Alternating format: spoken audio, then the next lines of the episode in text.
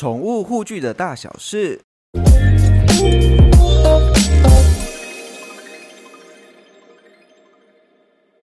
大家好，欢迎回到家有健犬。今天呢，又来到了 Q&A 的时间啦。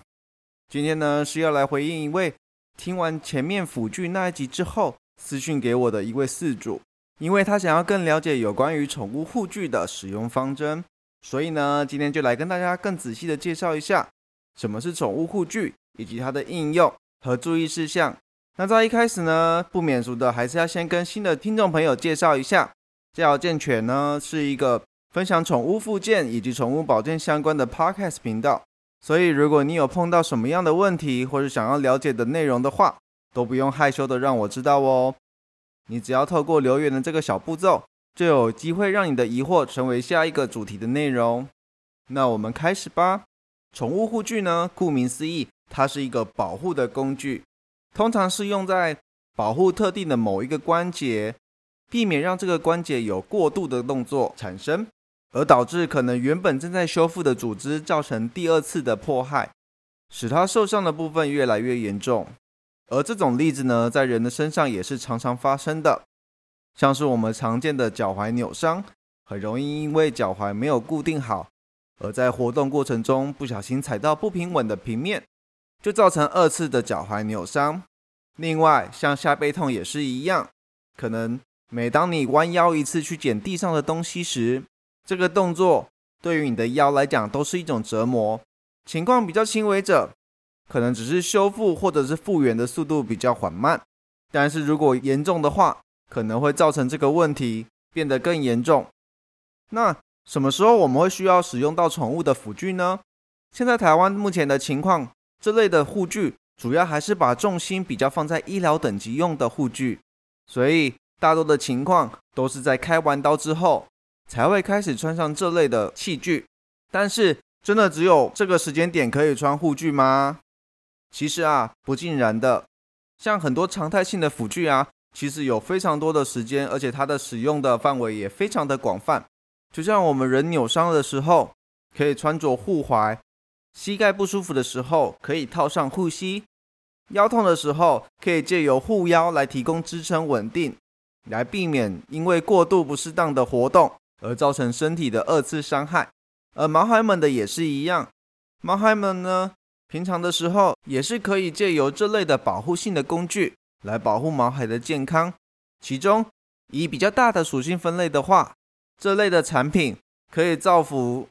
有关节炎或者是脊椎问题、韧带问题、跛脚问题或者是肌肉问题的毛孩，所以啊，它的服务族群可是说非常的广泛。护具呢，不单单只是在开刀手术之后保护它，让它修复，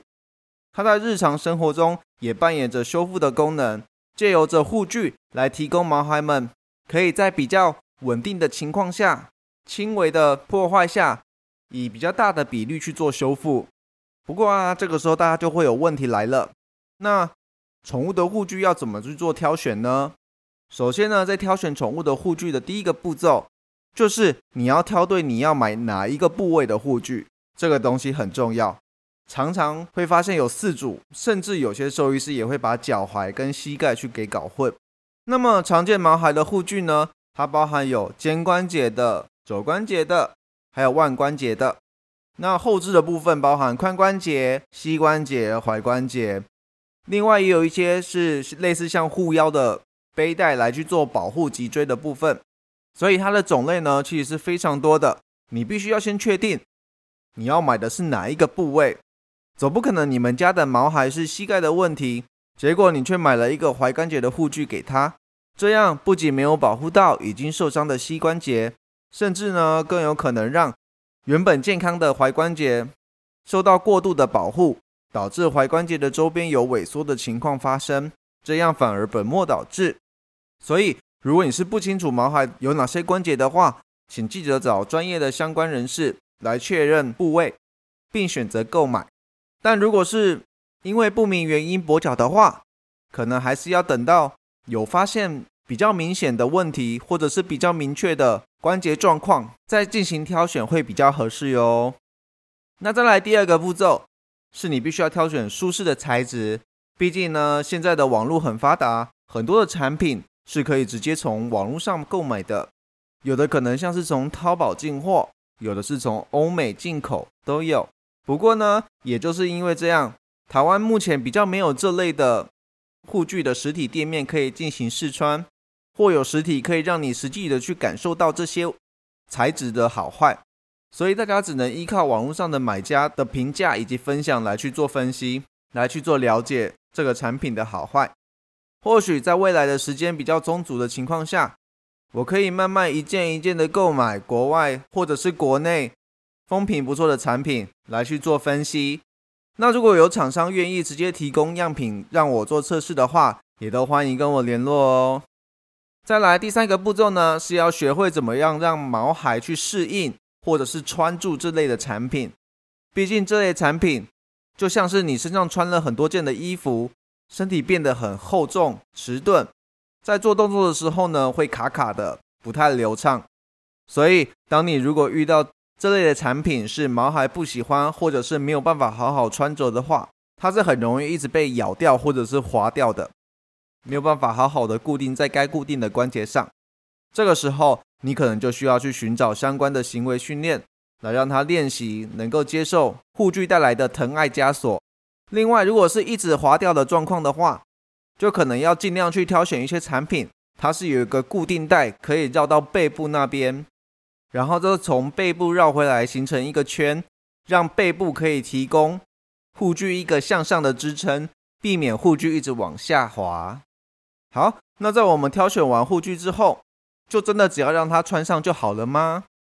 其实啊，大家要知道，护具只是一个开始。前面其实有说过，护具是可以提供一个保护，来让受伤的部分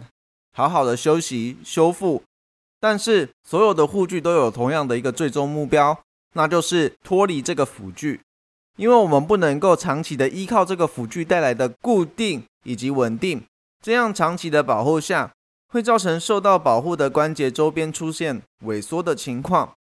所以为了避免这类的事情发生，穿上护具之后，我们还有很多的事情需要去做。最理想的情况下，就是当穿上护具之后，过了一段的时间，就会开始所谓的脱离护具的训练。我们要在针对当下的情况去给予运动计划，一来呢是避免关节周边的萎缩状况太过的猖獗。二来是可以为了之后脱离护具来做准备，因为有足够的强壮的肌肉，才能够好好的把关节给保护住。最后再搭配上生活环境的设计，来让不管是在护具保护期间，或者是未来的生活上，可以避免再次受伤的机会。好啦，那我们这次的内容到这里结束喽。希望你听完这一集之后，对于护具有稍微更了解一些。另外，护具还有一些其他更深的应用，我们会在之后慢慢的做补充。那如果你目前有正在使用哪一个品牌的护具的话，也欢迎让我知道，也欢迎跟我分享你使用起来的情况怎么样，以及它的材质品质是如何。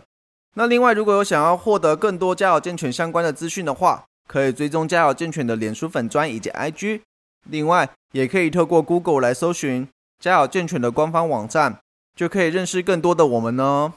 我们下次见，拜拜。